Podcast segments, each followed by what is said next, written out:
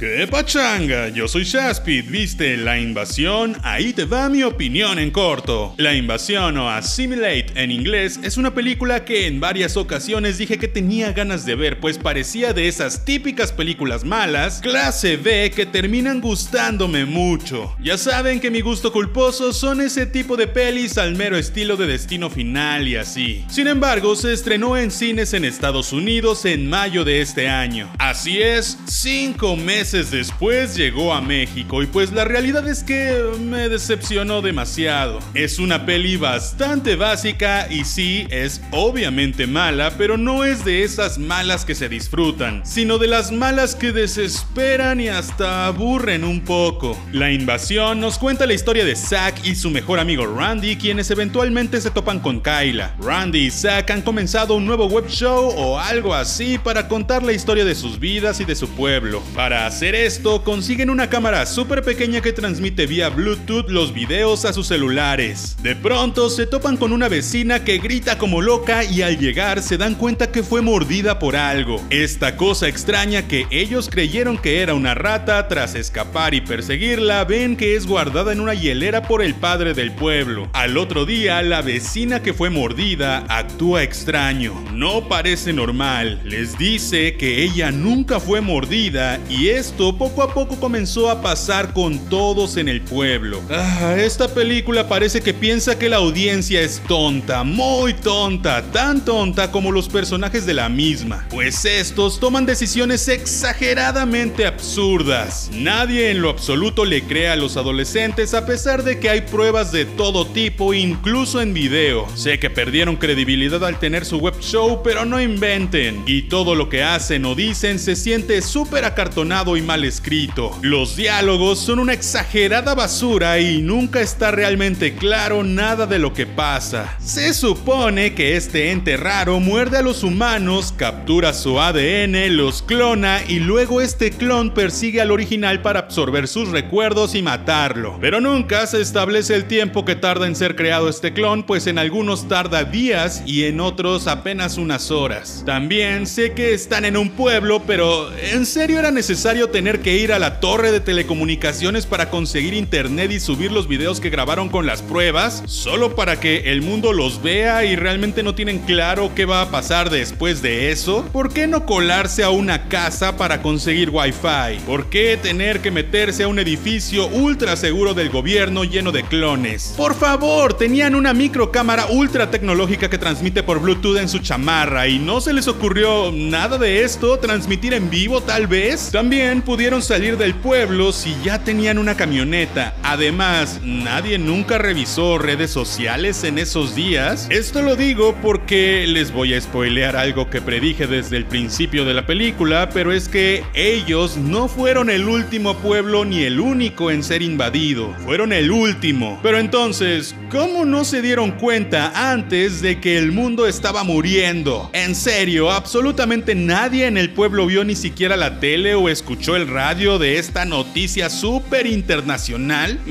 esta película está llena de inverosimilitudes, malos diálogos, actuaciones horribles, efectos especiales más malos que un corto de YouTube y música que cualquier blogger bajaría de una biblioteca gratuita. De verdad, parece dirigida por un recién salido de la escuela de cine o por alguien que de plano nunca estudió cine. Incluso el doblaje es malo, acartonado y súper clichoso. Dudo que sea mexicano porque hasta tenía una especie de raro y frases como, oh, santo cielo. Neta, no la vean, no gasten su dinero y su tiempo. Yo soy Shaspit, gracias por escucharme en Spotify, Apple Podcast o en algún gestor de podcast. No olvides que puedes pasar a YouTube a saludar y suscribirte y nos escuchamos la próxima vez. See ya.